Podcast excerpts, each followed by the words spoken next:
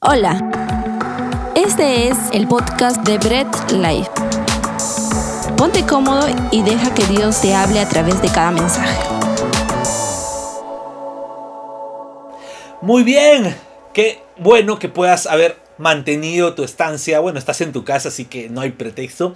Pero qué chévere que puedas acompañarnos con nosotros hasta este momento. Así que toma tu lugar, ponte cómodo, pues ahí prepárate que vamos a ver la segunda parte de la primera predicación de Pedro.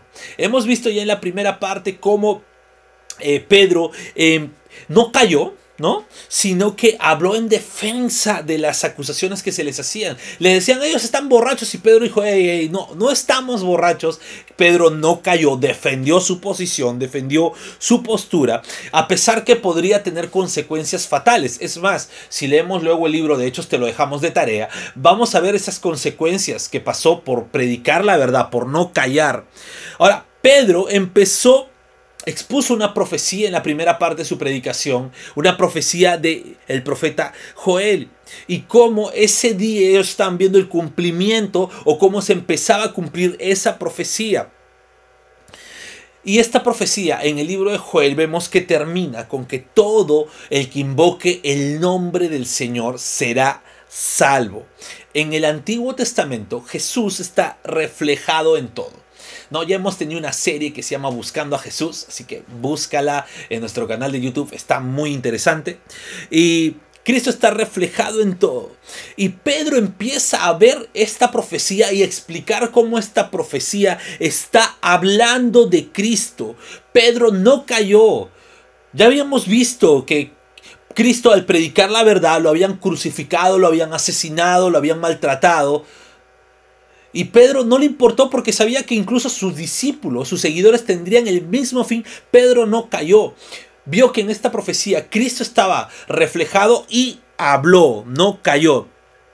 Entonces, Pedro también hace alusión en esta segunda parte a otro profeta, un profeta no de oficio. Es más, cuando, cuando lo escuches y sepas de quién se trata, vas a decir, oye, pero él no era profeta. Pero Dios inspiró a que los escritos de esta persona sean contados como profecía. ¿Ok? Y quisiera que rápidamente vayamos a Hechos 2, volvemos a nuestras constantes lecturas amplias de la palabra y nuestras prédicas. Vamos a leer del versículo 22 al versículo 40, 18 versículos. Así que rápidamente leemos, pueblo de Israel, escuchen esto. Jesús de Nazaret fue un hombre acreditado por Dios ante ustedes con milagros, señales, prodigios, los cuales realizó Dios entre ustedes por medio de él como bien lo saben. Este fue entregado según el determinado propósito y el previo conocimiento de Dios, y por medio de gente malvada, ustedes lo mataron clavándolo en una cruz. Sin embargo, Dios lo resucitó librándolo de las angustias de la muerte, porque era imposible que la muerte lo mantuviera bajo su dominio. En efecto, David dijo de él, Veía yo al Señor siempre delante de mí, porque Él está a mi derecha para que no caiga. Por eso mi corazón se alegra y canta con gozo mi lengua. Mi cuerpo también vivirá en esperanza. No dejarás que mi vida termine en el sepulcro, no permitirás que tu santo sufra corrupción. Me has dado a conocer los caminos de la vida, me llenarás de alegría en tu presencia. Continuamos con el versículo 19, dice, Hermanos, permítanme hablarles con franqueza acerca del patriarca David, que murió y fue sepultado, y cuyo sepulcro está entre nosotros hasta el día de hoy. Era profeta y sabía que Dios le había prometido bajo juramento poner en el trono a uno de sus descendientes. Fue así como previó lo que iba a suceder, refiriéndose a la resurrección del Mesías. Afirmó que Dios no dejaría que su vida terminara en el sepulcro, ni que su fin fuera la corrupción. A este Jesús Dios lo resucitó y de ello todos nosotros somos testigos, exaltado por el poder de Dios y habiendo recibido del Padre el Espíritu Santo, prometido, ha derramado esto que ustedes ahora ven y oyen. David no subió al cielo y sin embargo declaró, dijo el Señor a mi Señor, siéntate a mi derecha hasta que ponga a tus enemigos por estrado de tus pies. Por tanto, sépalo bien todo Israel que a este Jesús, a quienes ustedes crucificaron, Dios lo ha hecho Señor y Mesías. Cuando oyeron esto, todos se sintieron profundamente conmovidos y les dijeron a Pedro y a los otros apóstoles, hermanos, ¿qué debemos hacer? Arrepiéntanse y bautícense cada uno de ustedes en el nombre de Jesucristo para perdón de sus pecados, les contestó Pedro y recibirán el don del Espíritu Santo. En efecto, la promesa es para ustedes, para sus hijos y para todos los extranjeros, es decir, para todos aquellos a quienes el Señor nuestro Dios quiera llamar. Y con muchas otras razones les exhortaba insistentemente, sálvense de esta generación perversa. Oramos. Padre amado, gracias te damos por tu palabra, sabemos que es suficiente. Permítenos entenderla, permítenos que seamos lo suficientemente humildes para aceptar esa confrontación en nuestros corazones y podamos entender a la luz de tu verdad lo que tú nos quieres enseñar. Dios amado, te damos a ti la gloria porque solo tú te la mereces. En el nombre de Jesús. Amén. Muy bien, vamos a ver un primer punto, una predicación bíblica, acuérdate, estamos en nuestra serie predicación, así que una predicación bíblica siempre, acuérdate bien, siempre apunta a Jesús. ¿Ok? Pedro les habla a los judíos, a quienes mataron a Cristo, y lo que Pedro está diciendo es, hey, esto está acreditado por Dios. Dios, el Padre, mismo acreditó lo que Jesús había hecho en la tierra. Los señal, las señales, los milagros, los prodigios, esto fue acreditado por Dios. Pero ahora vamos a ver algo. Si bien es cierto, Jesús hizo estos milagros, estos milagros, estas señales, estos prodigios, pero esto no bastó para que el pueblo creyera que fuera Dios. Los judíos no creían que Jesús era Dios. Los judíos no creían que él era el Mesías prometido. Los judíos vieron esto y dijeron, incluso dijeron, es por Belcebú que lo haces. Y pues no había, entonces, ¿cuál es el sentido? ¿Por qué pasó? Dios quería enseñarnos que no se trata de solamente los milagros, la señal y los prodigios, se trata de Jesús. Es Jesús como persona del cual trata todo esto. ¿Ok? El mismo pueblo de Dios, a pesar de todo ver esto, los judíos eh, incluso tenían el testimonio de Cristo. Ellos veían de primera fila. ¿Y qué hicieron? Bueno, lo entregaron a manos de pecadores para que lo crucifiquen. Ellos, los del pueblo de Dios, los de su propio pueblo de Cristo, a pesar de haber visto estos milagros, cogieron a Jesús y lo entregaron a manos impías a manos de romanos para que pudieran crucificar a Jesús. A pesar de haber sido testigo de los milagros, de las señales, de los prodigios, el pueblo era duro. Esto nos va a enseñar algo, que cuando nosotros prediquemos de la palabra de Dios, prediquemos de Jesús, no nos centremos en milagros, no nos centremos en señales, no nos centremos en prodigios, sino nuestro centro de predicación es Jesús mismo. Pedro está haciendo, diciéndole, a pesar que ustedes vieron esto, esto no importa. Lo que importa es que Jesús es el centro de una predicación. ¿Ok? Eh, no es un testimonio personal el que tú tienes que predicar por más hermoso que pueda haber Dios tratado contigo, no es tu testimonio personal el que tienes que predicar, no es algún milagro que haya sucedido en tu vida, es de Jesús quien tienes que predicar. Y ahora, ¿por qué tengo que predicar de Jesús y no de repente de un testimonio? Muchos pueden decir, hey, pero Jesús hizo milagros y ahora suceden milagros, pues puedo predicar milagros. Jesús hizo señales, Ahora yo también puedo predicar señales. Espérate un momento. Sí, Jesús los hizo, pero se dan cuenta que a pesar que los hizo, igual lo entregaron. No creas que va a ser diferente hoy. Van a haber milagros, señales, prodigios, pero hay personas que igual van a seguir entregando a Jesús a manos impías. Van a querer seguir crucificándole. Y es por eso que mi centro debe ser Jesús. Y una predicación bíblica apunta a Jesús en la cruz. ¿Ok? Ahora, hoy día se viene distorsionando la idea de una prédica bíblica. ¿Ok? Lo que hacemos es, eh, creemos, eh, maquillamos el sermón con algún texto bíblico, con alguna obra milagrosa, señal, prodigio eh, de Jesús, pero no apuntamos a lo más importante que me habla la Biblia de Jesús. Y lo más importante que me habla la Biblia de Jesús es la cruz. Jesús hizo muchas maravillas, sin embargo el pueblo lo crucificó. ¿Ok? esto nos lleva eh, a la lección que las obras que se pueden hacer, si bien es cierto, pueden dar testimonio de Cristo. Tú puedes hacer muchas obras, incluso de repente hasta oraste por un enfermo y se sanó y genial, puede haber muchos milagros en una noche y todo. Pero las obras no transforman vidas. Las obras no transforman vidas. Es la cruz. Y Jesús en la cruz quien transforma una vida. Porque si las obras transformaran vidas, los judíos que vieron de primera fila los milagros de Jesús no lo hubieran crucificado. Entonces las obras no pueden transformar vidas. La obra transformadora de Cristo y muestra de su victoria está en la cruz. En la cruz el Señor fue maltratado por gente pecadora. Fue crucificado y muerto, pero también resucitó en victoria. Pedro no solo se centró, no se centró en los milagros de Jesús, ni los prodigios, ni las señales. Pedro llevó su predicación por otra ruta y llevó a la predicación a la cruz. ¿Ok?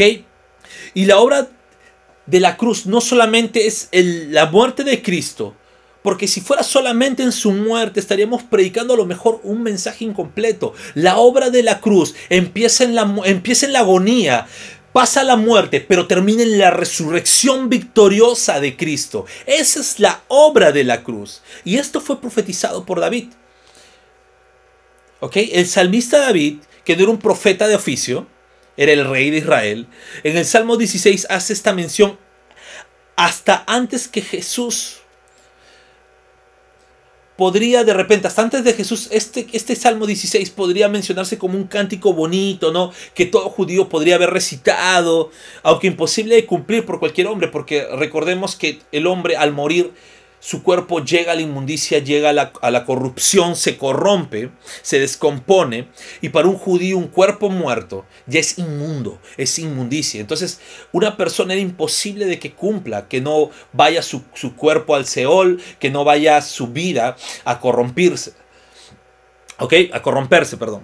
Sin embargo, Jesús fue el cumplimiento perfecto de este salmos, porque su cuerpo jamás vio corrupción. Jesús no terminó en el sepulcro, sino resucitó. David muchos años atrás empezó a profetizar en un salmo lo que Jesús iba a hacer más adelante que su cuerpo no iba a haber corrupción, que su cuerpo iba a resucitar y no se iba a quedar en la muerte, porque Él resucitó con victoria. Una predicación bíblica me apunta a la cruz, pero a una victoria en la cruz. Y esa victoria lo hizo Jesús. Muy bien, entonces, ¿Qué es lo que más causa entonces una predicación bíblica? Ya hemos visto una predicación bíblica se centra en Jesús. Una predicación bíblica me lleva a la cruz y una predicación bíblica exalta a Jesús.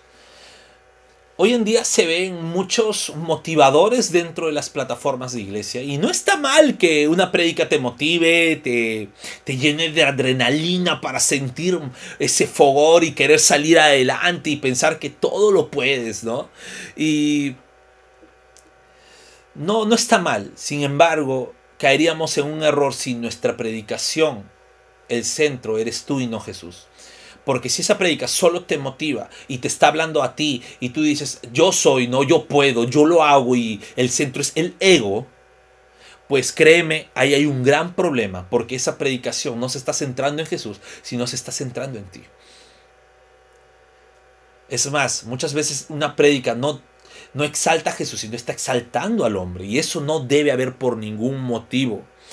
El centro de una predicación bíblica es exaltar a Jesús. Es por ello que Pedro nuevamente cita otro salmo de David y cita el Salmo 110, donde hace manifiesto que Jesús está sentado a la diestra del Padre. Ahora, esto es completamente loquísimo. No, escapa de la realidad. David nunca fue al cielo. David no, no, no viajó, no, no hizo algo como para decir, bueno, vi en el cielo, no. Sin embargo, Dios le inspiró en un cántico que Jesús estaba sentado en la diestra del Padre y que Dios el Padre hizo Señor y Mesías a Jesús. Y hay algo bien interesante aunque el mundo entero aún quiera seguir crucificando a Cristo de diversas maneras, ¿no? Es más, vemos diferentes formas como el pecado escupe eh, la obra redentora de Cristo en la cruz. Y muchas veces ese pecado todavía se infiltra dentro de la iglesia, escupiendo y maltratando aún la obra redentora de Cristo. Y aunque el mundo entero siga crucificando a Jesús, pues ya recordemos que Él ya tuvo su victoria en la cruz. Él ya resucitó y ahora es Señor de todo. Y lo claro está que había pasado en momento de esa predicación, de esa primera predicación de Pedro, poco más de un mes de que Jesús había sido crucificado. O sea, estaban las cosas muy calientes ahí. ¿Se acuerdan esta distinción de cómo Pedro negó a Cristo. Dijo que ni lo conocía. Tres veces. Y cobardemente huyó. Ahora vemos a un Pedro muy diferente. A un Pedro que no le importaba incluso si en ese momento los judíos cogían piedras y lo empezaban a apedrear por decir que Jesús era el Mesías, por decir que Jesús era Dios en ese momento. No le importó nada, él no cayó, predicó la verdad y exaltó a Cristo en su predicación. Hoy en día nada te puede impedir exaltar a Cristo en tu predicación. No tienes que caerle bien al hermanito, no tienes que caerle bien bien a la hermanita o al pastor o al líder, no. Tú tienes que exaltar el nombre de Jesús, sea como sea. Sea la circunstancia que sea, el nombre de Jesús debe ser exaltado. Vas a predicar, exalta a Jesús. ¿Te puede llevar a perder amigos? Pues sí. ¿Te puede llevar a perder eh, la vida? Pues sí. Pero no puedes dejar de exaltar a Jesús en una predicación bíblica. Es por ello que todo tiene un orden. Acuérdense, fue el día del Pentecostés. No hablaron lo que ellos querían hablar, hablaron lo que el Espíritu Santo ponía en sus bocas. Estaban llenos del Espíritu Santo y el Espíritu Santo empezó a morar en ellos. Ya no vemos a cobardes escondiéndose en un aposento alto, sino saliendo a la plaza a proclamar el Evangelio de Jesús. Y es eso lo que tú y yo debemos hacer, proclamar el mensaje de Jesús, que nada te haga callar, que nada te cierre la boca, y en este caso, que nada te cierre a lo mejor los dedos para escribirle a alguien que necesita a Cristo en su vida. Lo que pasó después fue que las personas que escucharon este mensaje se quedaron con el corazón compungido y se preguntaron qué hacer. Cuando alguien centra su predicación en Jesús, y Pedro los, los centró en Jesús, exaltó a Jesús, vio la obra redentora de Cristo en la cruz, hizo que estas personas tuvieran la necesidad de arrepentirse. Cuando entiendes tú la verdad del Evangelio, cuando de verdad le entiendes, cuando entiendes que nuestro Señor cuando entiendes que Jesús padeció el horror de la cruz y la ira del Padre por sus hijos, te sientes miserable. Y ese es el sentimiento que debes sentir. Cuando entiendes todo esto, te sientes miserable. ¿Por qué? Te doy tres porqués. Porque no entenderás jamás la gracia y misericordia de Dios. no vas a entenderlo jamás. Te ves a ti realmente y ves a Cristo y dices, no entiendo por qué yo, no lo entiendo. Porque te pondrás a pensar qué es lo que vio Dios en ti y te vas a sentir frustrado porque no vas a encontrar nada que tú puedas hacer para que Dios se fije en ti. No hay nada que te haga especial para que Dios se fije en ti. Es solamente la gracia. Y un tercer por qué es porque no existiría pretexto alguno que le puedas poner a Dios para no condenarte. Eso es lo que cuando tú tienes este mensaje te sientes miserable. Pero pasa algo, que ese sentimiento que pone Dios en tu corazón te lleva a un arrepentimiento genuino y el arrepentimiento genuino y la fe es el resultado de lo que una predicación centrada en Cristo causa en ti. Eso es lo que debemos nosotros hacer en una predicación bíblica. Centrarnos en Jesús, ir a la cruz y exaltar a Jesús. Miren, eh, hay algo interesante y de repente algunos pueden decir, oye, pero ¿por qué me tienes que hacer sentir miserable? Y no es que, no es que yo te quiera hacer sentir miserable es que cuando entiendes lo precioso que es el sacrificio de Cristo en la cruz, lo precioso que es el amor de Dios para sus hijos, pues te sientes así porque no encuentras razón, no encuentras lógica del por qué eres tú quien que, puede entender esto y procedes al arrepentimiento. No entiendes por qué Dios pudo escogerte. No entiendes por qué Dios no en verdad te castigó a ti. Ese es por ello que te sientes así de miserable, pero a la vez que te sientes así, recuerdas las palabras de Cristo que dice, yo soy el reposo, mi yugo es, mi yugo, mi carga es ligera, mi yugo es fácil, pues vengan a mí. Y dices, no entiendo, no entiendo, pero ese es el amor de Dios. No entiendo, pero esa es la gracia de Dios en mi vida. Ese es eso que te lleva al arrepentimiento, eso que te lleva a la fe, te va a hacer que no vas a ponerte en comparación a otro, no vas a poner a decirte, yo no hago tanta maldad como aquel, yo no hago tanta maldad. Lo que va a decir es, sí, soy un pecador, pero soy un pecador perdonado por Dios. Soy un pecador que Dios justifica diariamente. Soy un pecador que busca, aunque a veces le es muy difícil, pero busca constantemente vivir conforme al corazón de Dios. Pues ese es Dios. Ese es Dios en su misericordia llevándote ese arrepentimiento. Y ese es el centro de una predicación bíblica. No eres tú es exaltar a Dios. No, eres, no, es lo que tú puedas hacer para, para llegar a Dios, es lo que Dios ya hizo atrayéndote hacia Él. Ese es el centro, es Jesús y nada más que Jesús. Y eso es lo que tienes que hacer, tienes que predicar a Jesús, predica la no pierdas tu tiempo en otras cosas. Predica a Jesús, predica la cruz, predica y exalta a Jesús en medio de tu predicación, no pierdas tiempo. No pierdas el tiempo comentando cosas en internet que no tienen no valen la pena. No pierdas tu tiempo pensando en qué es lo que se viene después. Pierde tu tiempo predicando de Jesús. Pierde tu tiempo hablándole a alguien de Cristo. Ahí es donde tienes que aprender a administrar bien tu tiempo. Predica de Cristo. No pierdas el tiempo en otras cosas. Cuando entiendes la verdad del Evangelio, pues no sigues igual. Cuando entiendes una verdad tan poderosa como esta, no entiendes qué es lo que Dios ha hecho, eh, qué es lo que Dios ha hecho que no te, no te ha condenado a ti, sino todo el peso de la ira cayó en Jesús para justificarte a ti.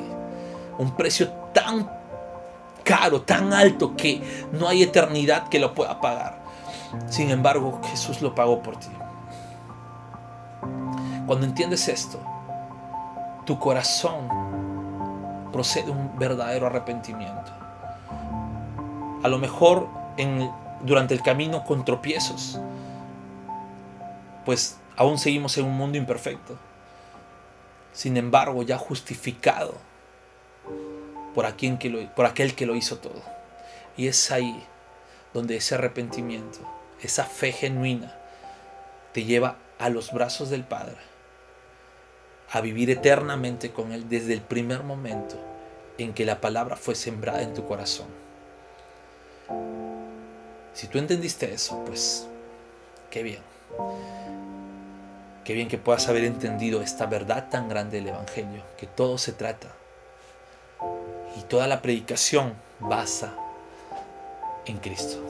Acompáñame a orar. Padre amado, exalto tu nombre, exalto el nombre de Cristo y gracias Señor porque sabemos que en todo esto tu Espíritu Santo ha sido hablando.